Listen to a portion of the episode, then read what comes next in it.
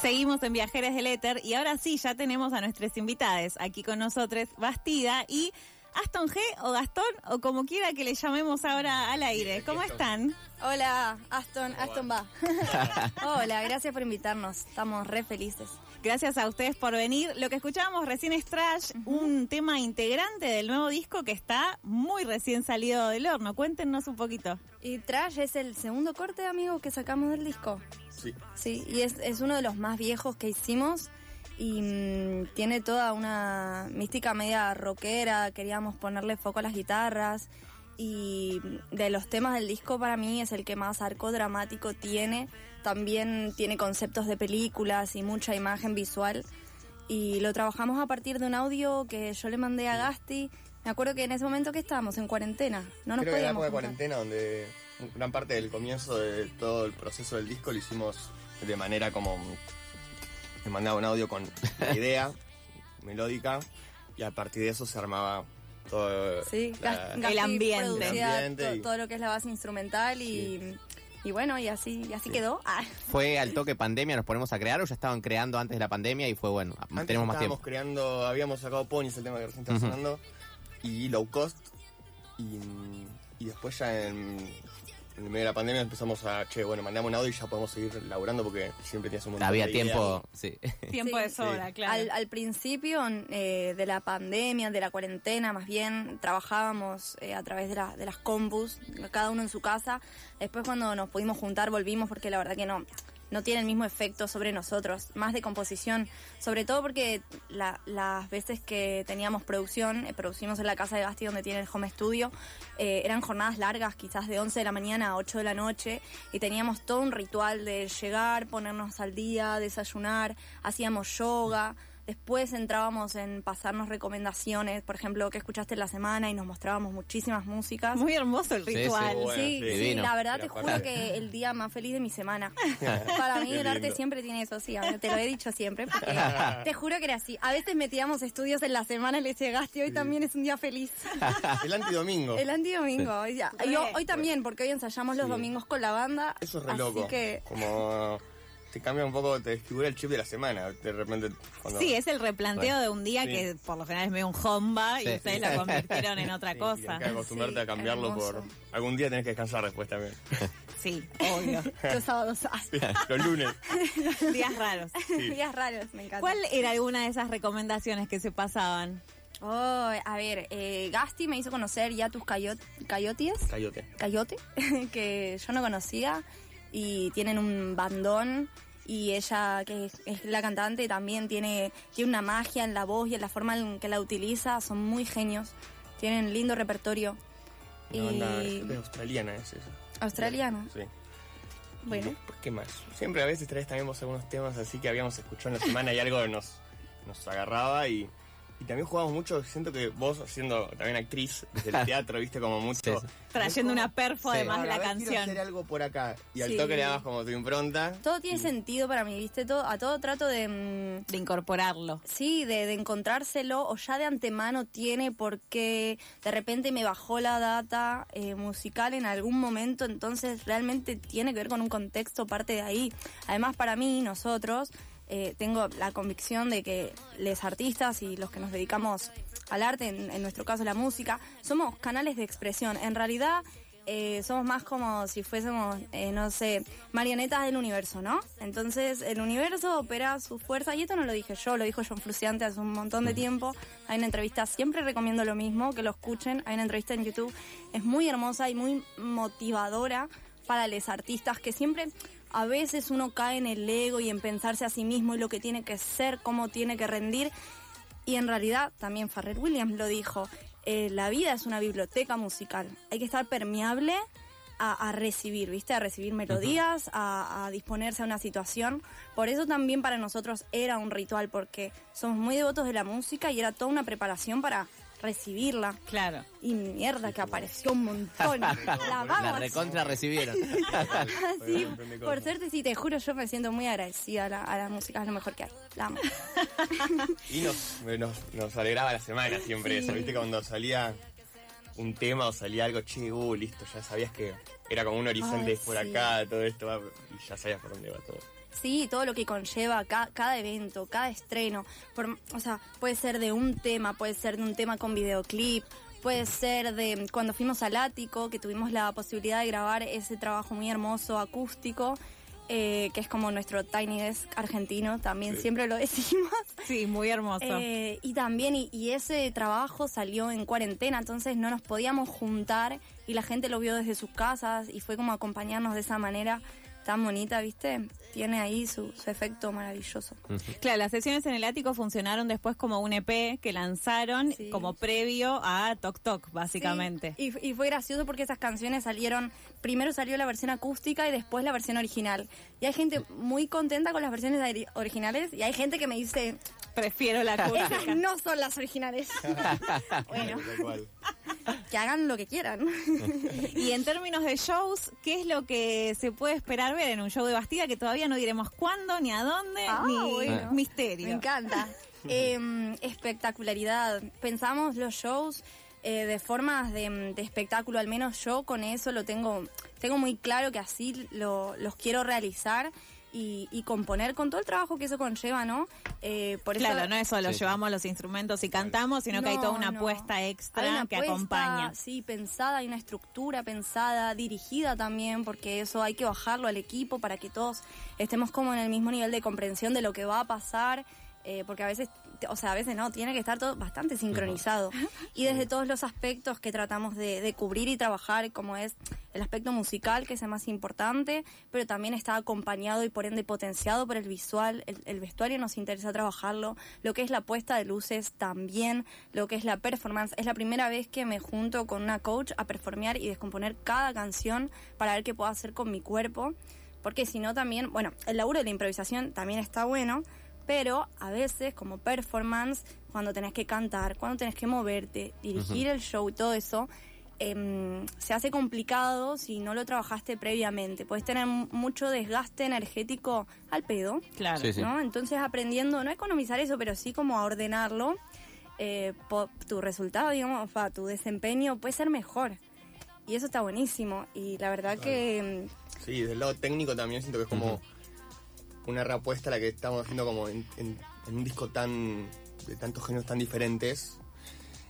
Estamos como, bueno, hay una cuestión desde el lado técnico como, bueno, un show guionado casi hasta de los musical también. Los músicos no es que solamente tocamos, sino tenemos todo ya guías con metrónomo y todo va muy como... Y eso que todavía no es, o sea, yo siento que para mí es como un show que lo estamos armando medio a, a formato estadio, pero en lugar chiquitito todavía, la verdad, porque no estamos tocando el lugar grande pero todavía. estamos pero- llegando. Ay, pero estamos a los escenarios claro, grandes. ya en, cos- Claro en que sí. cuestiones es- está todo guionado, ya sabemos todo dónde va, es como más en Sí, en relojito. claro. Y Eh, todo eso siempre lo, hizo Bastia. Sí, hay que decirlo, amigo, porque él, bueno, él es el director musical, sí, y el productor del disco y tiene un- hace un montón de laburo. Y hay un montón de personas que hacen un montón de laburo. Así que, ah, eso, muchísimas gracias. Son todos amigues que, que colaboran, que laburan zarpado, que dedican tiempo. Hace más de cinco meses que venimos preparando este show. Personalmente nos venimos preparando quizás hace más tiempo, desde que arrancó el disco podríamos decir, entonces Que ya se estaba ahí visualizando cómo iba a ser. Sí, sí. Así es. Iratan. Ay, perdón, no voy a decir lugar. Pero ya lo dije, ¿no? No dijiste nada. Ah, ok. No se dijo, todavía no se dijo.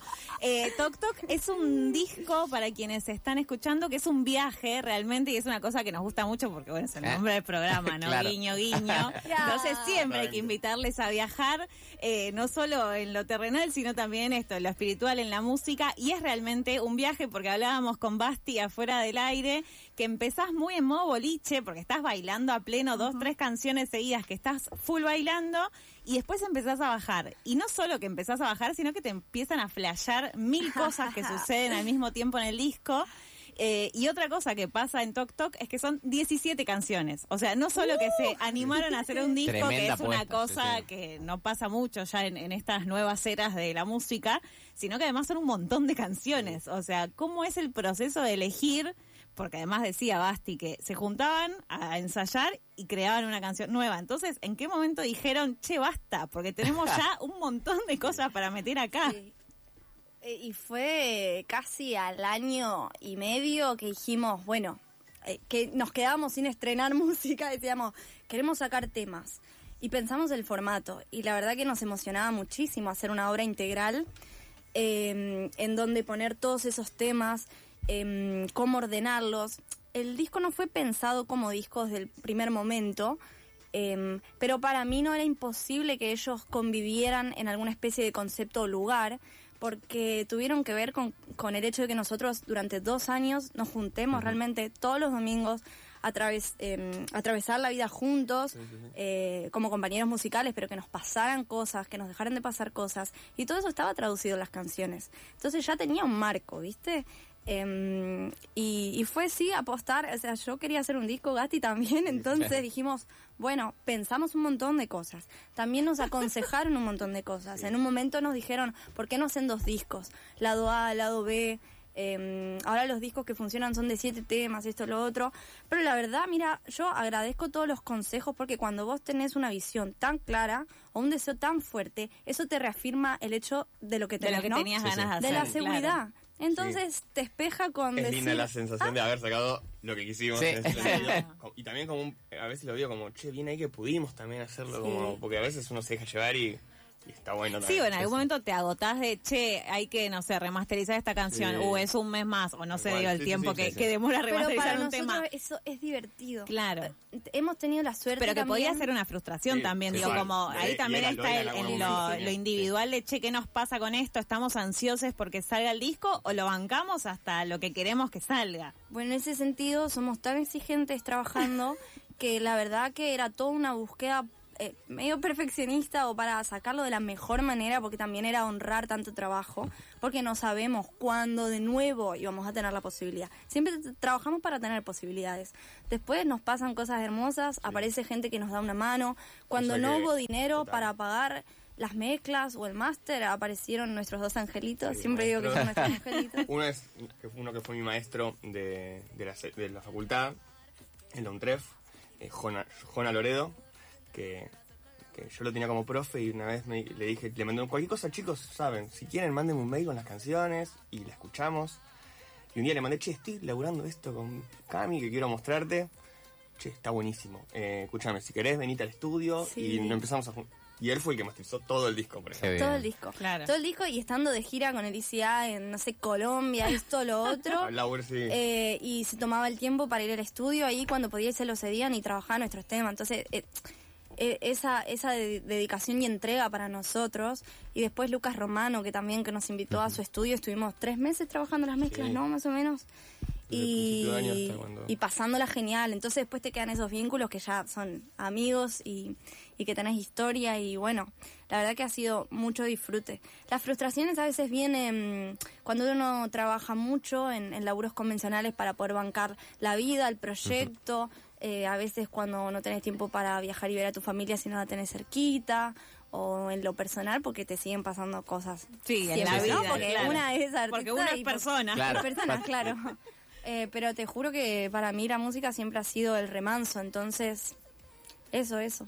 Ah, Era como la buena noticia de toda la semana. Sí. También un poco. eh, so- cuando teníamos eso, yo- eso ya está avanzando, este tema ya está, la mezcla, esto ya está.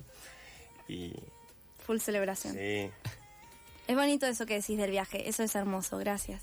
Gracias a ustedes. Vamos a escuchar un, un algo que nos vas a cantar, Basti. Bueno, ah, Decíamos afuera del aire, no, afuera del aire, no, cuando empezamos el programa, que es la primera vez que va a cantar alguien a capela, así ¿En que, bueno, muy Bueno. emocionada esta también por esto. bueno, gracias, gracias por darnos el espacio. Íbamos a hacer algo con el piano, pero esta vez no se pudo, la próxima sí. La próxima vez, exacto. Em, esto es Capricho 2, em, la charla, espero que la disfruten, dice así.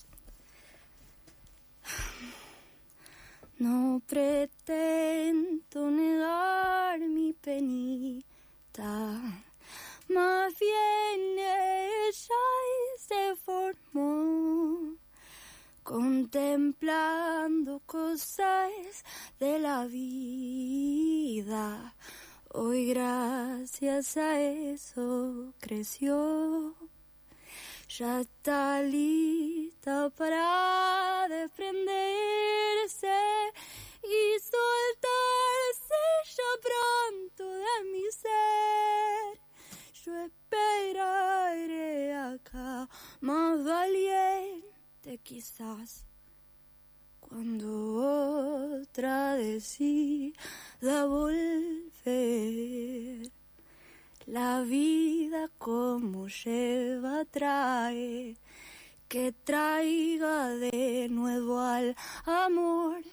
Y entre fundas de satén me encuentre dándome calor. No pretendo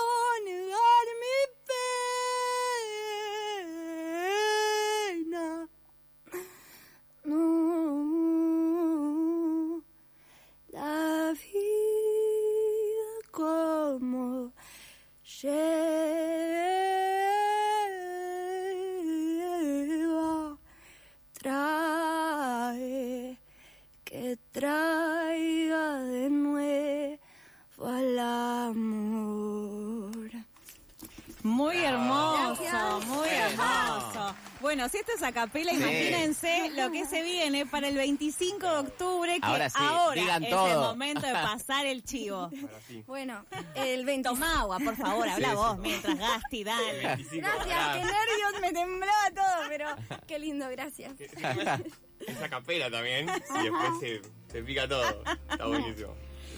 Capricho 2.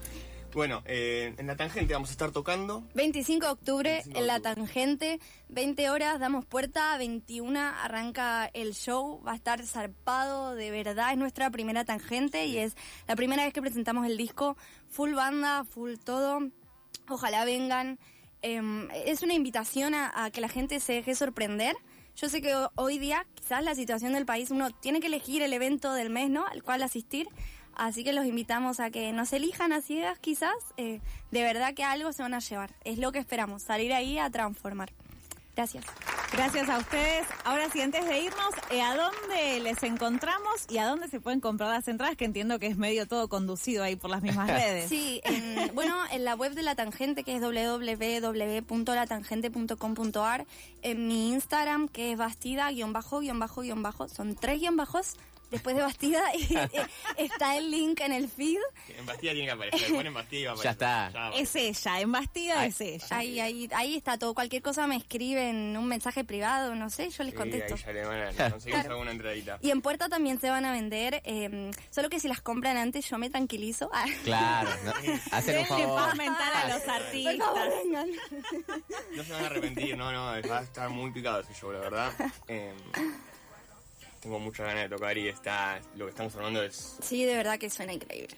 ¿Qué sé Siempre a veces que tocamos me dijeron como, che, esto está también para un lugar más grande, también es como que genera algo que... que Vamos, que, todos los que músicos- aparezcan esos festivales. Vamos, vamos, Hay un vamos. montón de músicos en escena también, también hay que... Hay vientos, hay cosas que vamos, se van a ir apareciendo. Hay sorpresitas. Hay sorpresas Sí. que hacen que todos los temas suenen como tienen que sonar ahí en vivo y va a estar muy bueno. Muy bien, bueno, estemos atentos a las redes de Bastida. Lo que vamos a ir a escuchar ahora para cerrar este bloque y agradecerles por haber venido es Rocío, otro tema de Tok Tok.